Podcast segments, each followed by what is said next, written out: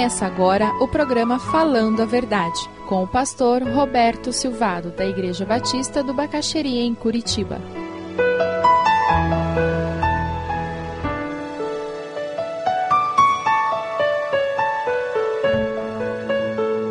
Êxodo capítulo 3. Nós vamos ver a história de um homem que Deus chamou, Deus tinha uma tarefa específica para ele na liderança do povo de Deus. Vamos falar sobre um homem chamado Moisés. Ele foi criado na corte com Faraó, ele recebeu o treinamento mais avançado da época. Ele era PhD em ciência, astrologia, medicina, física quântica, psicologia e qualquer outra gia que você pode imaginar, ele tinha PhD. Ele foi instruído na ciência mais avançada da época. Ele era neto do Faraó. A filha do Faraó o adotou, mesmo ele sendo judeu, ela o adotou como seu filho, porque ela não tinha filhos, e ele foi criado naquela corte. E Hebreus 11 nos diz assim: foi pela fé que os pais de Moisés, quando ele nasceu, o esconderam durante três meses e depois entregaram para a filha do Faraó. Foi pela fé que Moisés, quando já era adulto, não quis ser chamado filho da filha de Faraó. Ele preferiu sofrer com o povo de Deus em vez de gozar por pouco tempo os prazeres do pecado. Ele achou que era muito melhor sofrer o desprezo por causa do Messias, de Cristo, do que possuir todos os tesouros do Egito. É que ele tinha os olhos fixos na recompensa futura. Foi pela fé que Moisés saiu do Egito, sem ter medo da raiva do rei, e continuou firme, como se estivesse vendo o Deus invisível. Mas esse texto em Êxodo que nós vamos ler vai nos mostrar que Moisés fez tudo isso. Ele jogou tudo para o alto e fez aquilo que Deus queria. Mas ele não era um super-homem, ele era alguém igual a qualquer um de nós. Abra lá em Êxodo capítulo 3, a partir do versículo 1, nós encontramos que Moisés era uma pessoa como nós, e Moisés cometeu alguns erros muito sérios na sua vida. Ele matou um egípcio. Esse egípcio maltratava o judeu. Ele se irritou, matou aquele homem, escondeu, pensou que ninguém tinha visto. Mas Deus tinha visto e ele se surpreende, porque algumas pessoas também tinham visto. E com medo de que alguma coisa acontecesse com ele, ele foge. Aquele homem culto, acostumado com todo o luxo, com todo o conforto da corte, ele agora vai trabalhar no deserto, vai cuidar de ovelhas e vai trabalhar para alguém. Êxodo 3:1 diz: Moisés cuidava das ovelhas e das cabras de Jetro, o seu sogro, o sacerdote de Midian. Deus o estava preparando ali para que ele pudesse enfrentar 40 anos no deserto na liderança do povo. Deus estava trabalhando com ele enquanto ele estava no deserto e ele não fazia nem ideia. E Deus é assim. Deus usa as circunstâncias da vida para desenvolver caráter, para desenvolver percepção de valores. Deus usa as circunstâncias da vida para o nosso bem, desde que nós estejamos dispostos a deixar Deus nos usar, estejamos dispostos a deixar Deus nos ensinar. Deus nunca nos violenta, Deus nunca entra pela porta dos fundos. É sempre pela porta da frente da nossa vida, quando nós, com alegria, dizemos: Deus, eu estou aqui. Pode entrar. Você já fez isso com Deus? Você já disse, Deus, eu quero aprender com a vida. Deus, eu quero que a sua presença, a sua manifestação na minha vida seja algo surpreendente, porque a sua presença vai ser tão clara, tão nítida, que eu não vou ter dúvidas. Você tem dúvidas com relação à existência de Deus? Dúvidas com relação ao cuidado de Deus? Eu quero desafiá-lo hoje a abrir a porta da frente e dizer: Deus, eu estou aqui. Eu preciso. Eu quero descobrir um Deus que tenha poder. Eu quero conhecer o Senhor de uma forma pessoal. Eu quero ter certeza de que a minha vida não é simplesmente uma somatória de incidentes, mas eu quero viver com a certeza que a minha vida é a somatória dos atos do Senhor. Eu quero viver com a certeza de que a minha vida não está indo simplesmente para onde o vento bate, mas eu quero ter certeza que a minha vida vai na direção que a sua mão conduz. Você quer viver com essa certeza? E na realidade, Moisés começa a experimentar Deus agindo através das circunstâncias. Veja lá no versículo 2, no finzinho do 1, aparece: Um dia Moisés levou o rebanho para o outro lado do deserto, foi até o, o Monte Sinai, o Monte Sagrado. Ele estava trabalhando, mas ele vai para um lugar que era especial. Era um lugar onde se adorava a Deus. E ali o anjo de Deus apareceu a ele numa chama de fogo no meio de um espinheiro.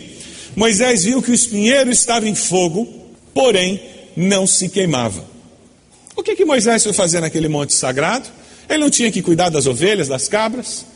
Na realidade, ele resolveu parar um pouco. E é isso que nós fazemos aos domingos, quando a gente para a vida um pouco e se reúne como povo de Deus para adorar a Deus. Esse lugar não tem nada de especial nele, é um prédio, é concreto, é cimento.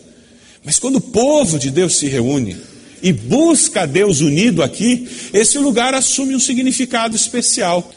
Cultuar a Deus publicamente é muito importante. Da mesma forma que é importante lá na sua casa, você buscar a Deus, você se expor à presença de Deus. E o que acontece é que você começa a ver espinheiro pegando fogo sem ser consumido. Você já imaginou? O que, você ia fazer? Se você olhasse uma moita pegando fogo, e você olhava e as folhas continuavam verdes, e você olhava e os galhos não desapareciam. Você olhava para o chão e não tinha cinza. O que, que você ia fazer? E aqui fica uma lição preciosa para nós.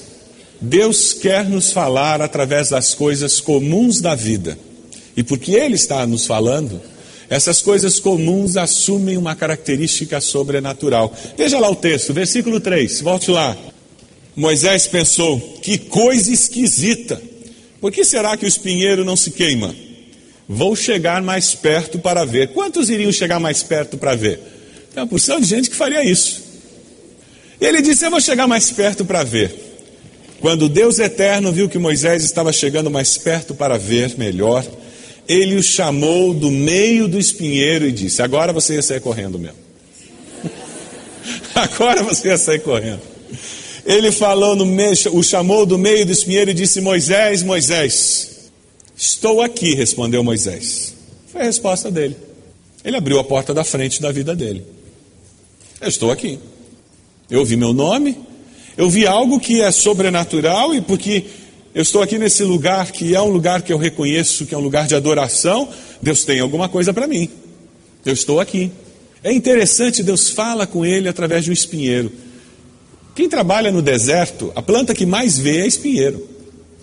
Ele estava acostumado a ver. Por isso que quando ele viu aquela chama, ele disse: gozado, é diferente. E ele chegou mais perto para ver. Deus fala conosco através das coisas comuns da vida. E Deus fala conosco através da vontade dos pais também. A obediência aos pais é um método muito seguro para você tomar decisões na vida. Eles querem o melhor para você, e a Bíblia nos diz que a obediência aos pais é uma maneira de você agradar a Deus.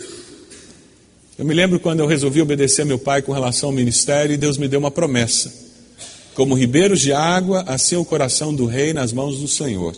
Este, segundo o seu querer, o inclina. Provérbios 21, 1. Levou um ano e meio para o coração do meu pai mudar. E depois desse ano e meio, com alegria, ele me viu indo para o seminário. Você tem dificuldade de obedecer aos seus pais? Jovem adolescente tem mania de saber de tudo. Sabe por que, que jovem e adolescente têm mania de achar que eles sabem tudo? É porque eles sabem tão pouco da vida que eles acham que sabem tudo. Quanto mais você sabe de alguma coisa, mais você sabe que não sabe. Não é assim profissionalmente? Quanto mais você aprende, quanto mais você estuda, quanto mais você se aperfeiçoa, maior é a consciência que você tem de que você não sabe nada. Quanto menos você sabe, mais você acha que sabe. É uma grande ilusão essa vida. E na realidade, Deus escolheu que pais seriam conselheiros, que ajudariam jovens e adolescentes, crianças, nessa fase de começo de vida, a ter pelo menos alguém que pode dar o norte, que pode dar o rumo. Sabe, é interessante que Deus usa as coisas simples da vida. Você anda sem motivação no seu emprego? Quando você pensa em fazer o trabalho que você faz, parece que já não tem mais aquele sabor. Que profissão tem que ser parecido com aquela maçã suculenta? Sabe aquela maçã que você morde e ela escorre por aqui? O que você faz profissionalmente tem que ser alguma coisa que, que, que dê prazer. Você já comeu manga madura? Aquela manga espada? Que pinga do cotovelo? Você fica com a beirada do lábio assim meio amarelado depois de comer? Eu não vou falar dos fiapos. Mas a vida profissional ela tem que ser assim. E sabe, se você não se satisfaz com o que você faz todo dia, eu quero desafiá-la a colocar isso diante de Deus, abrir a porta e dizer: Deus me mostra. Quem sabe Deus está usando essa insatisfação para te dizer: muda de profissão, redireciona a tua vida. Se você deseja adquirir a mensagem que acabou de ouvir, ligue para 41 3363 0327. Mencione o título ou o dia da mensagem e envie um e-mail para vida@ibb.org.br.